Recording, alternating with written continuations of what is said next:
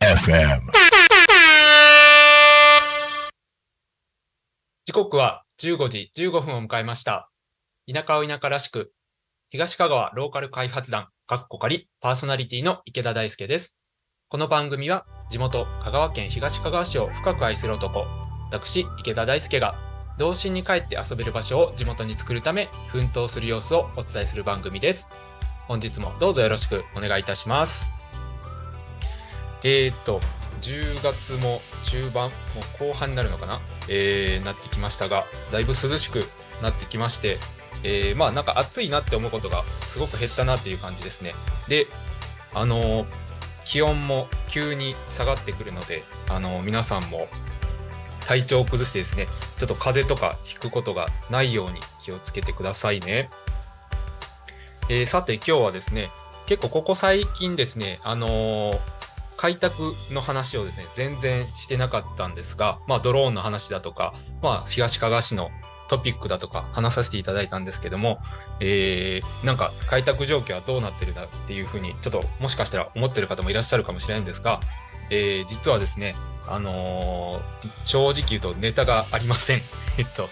あの、恥ずかしながら、あの、あまり今ですね、今月、えー違うな、9月とか、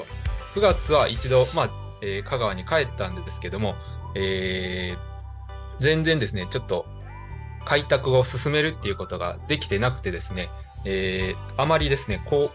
う、ネタというか、あの、お話できるようなとこが少ないんですが、えーまあ一つですね、ちょっと今、えー一番、あの、やりたいなって思ってることが一つありまして、えーそれがちょっと以前にもお話ししたと思うんですけども、えー車庫をですね、まあ、スタジオ化したいなというふうに考えてまして、まあ、これは今、えっと、最優先事項というか、まあ、一番初めに、えー実現させたいなっていう、えーことで進めています。で、えーまあ、もともと、あの、改めですね、ちょっと説明させていただきますと、えーもともと農機具だとか、えーまあ、車を収めておく車庫、まあ、もしくは用具の農機具の保管庫みたいな形で使われてた、えー場所がありまして、まあ、屋根付きで、えー壁の部分は、まあ、ブロック塀みたいな形で、で、えーもちろん車庫なのでですね、あの、ドアが大きくなっておりまして、まあ、車1台、え入るぐらいの高さと幅があるようなところになります。で、まあ、特徴的なのが、あの車庫の、まあ、前と後ろっていうんですかね、えー車は一あな一方通行じゃなくてですね、入ってそのまま抜けて、えー敷地の後ろ側の道路から抜けられるというような面白い構造になっておりまして、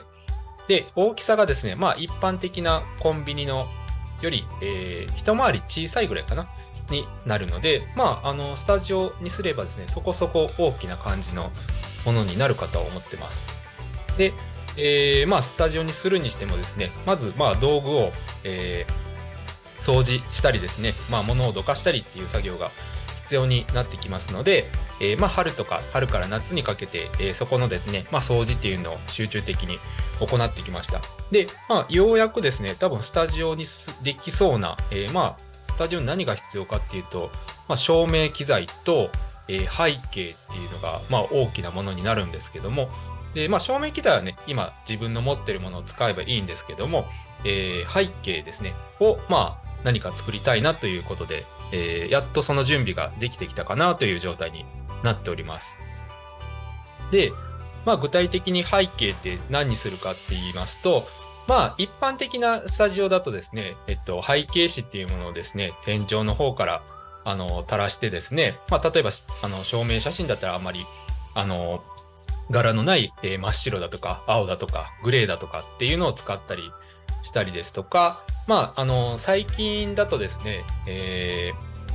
お子さんの、まあ、お祝いとかで、もしくは家族写真とかで使うスタジオも、例えばなんか、あの、洋風の暖炉風のセットがあったりだとか、ドライフラワーとかを飾ってあって、すごくね、おしゃれな感じで、まあ、あの、映えるような写真が撮れるようなスタジオさんも多くあるのかなというふうに思っています。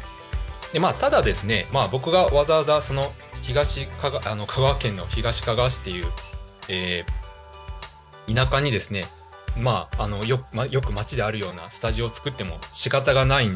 ので、まあ何かですね、特徴的なものが作りたいなと思ってですね、あまあ特に背景ですね。やっぱりなんかこう遊びに来た感っていうのが、えー出るような背景のスタジオにしたいなというふうに考えてまして、で、まあ今ですね、あの、案の一つとして思ってるのが、えー家にですね、まあ木材ですね、えー土木のですね、まあ型枠って言ってコンクリートをですね、あの、支え、コンクリートで、まあ物を形成するときに、えー支える型枠っていうのが木材使ってあるんですけども、そういったなんか、えー使わなかった、もしくは、まあ、使い古した木材っていうのがですね、すごくたくさんあって、なんかそれをですね、廃材利用と、えーまあ、背景になるような、えものを作りたいなと思っておりまして、で、えっとですね、で今ちょっと考えてるのが、あの、例えばですね、まあ、10センチ四方ぐらいのあの角材、例えば長さが1メートルぐらいのがあったとしますよね。で、それを、えっと、まあ、その10センチの角のところを薄く、まあ、例えば1センチぐらいに切ると、えーまあ、四角い、えー薄い10センチ四方の板みたいなのができますね。あのーコーヒーカップの下に敷くような、まあ、コースターみたいな感じのものをイメージしていただけるといいかなと思います。で、それを、ひたすらですね、まあ、100枚、200枚、まあ、場合によっては1000枚ぐらいになるのかもしれないんですけども、えーぐらい切って、それを、まあ、それがタイルみたいになるので、それをあのタイルにして、まあ、壁一面に貼り付けるようなことをすれば、なんかすごく面白いの、あのビジュアル的にですね、面白いのかなっていうふうに思っております。で、まあ、それに例えば、なんか、ペイントして何か絵を描くことでもいいですし、で、あの、パズル状になってるので、まあ、モザイク的な絵ですね、を描くようなこともしても楽しいのかなっていうふうに思っております。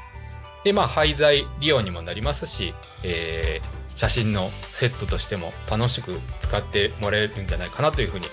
思っております。まあ、実はこれ、たまたまですね、僕、まあ、街を、えー歩いてる時にですね、例えばお店とか行った時に、まあ、内装とかよく見たりして、あ、ここ、写真の背景にいいんじゃないかなっていうのがあって、まあ、たまたまそこがですね、そういう感じで、えっと、木をですね、まあ、タイル状にして壁に貼り付けてるっていうこのことをしてたんで、まあ、そこ、それを参考にですね、えーまあ、パクったというよりはそうなんですけども、ま、参考にして、そういうのがやってみたいなというふうに思っております。で、あと、まあ、木だけじゃなくてですね、えっと、裏山に、まあ、竹やぶがすごくあって、まあ、竹ってですね、すごく、えー勢いのある、えー植物でして、まあ、放っておくとすごく、まあ、すぐですね、いろんなとこに竹が生えてですね、えー竹が、あの、畑に侵食していくっていうようなことがあって、まあ、そういう意味でも、えー竹の廃材とかも利用して、えー先ほどと同じように、まあ、タイル状にしてっていうか、まあ、竹なんで丸くなるんですけども、なんか壁一面に丸、竹の丸がたくさん並んでるようなものもできたりするかもしれませんし、まあ、それこそもうそのまま切ってきたやつを縦に並べて竹やぶみたいにしても面白いのかなというふうに思ったりしております。えーもしですね、皆さん、あのこのラジオを聞いてる皆さんで、ちょっとこういうの面白いんじゃないかなとかっていうのがありましたら、えーぜひ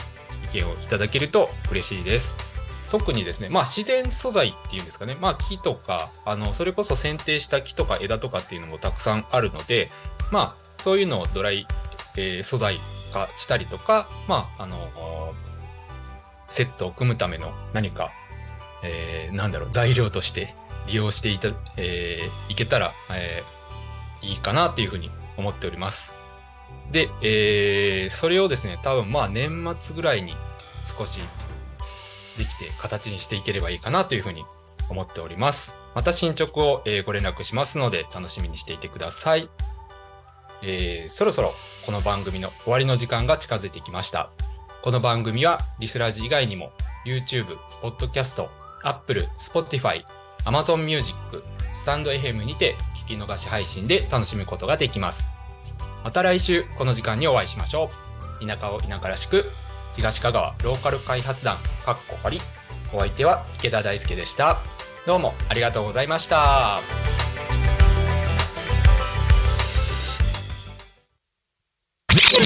Talk Me FM.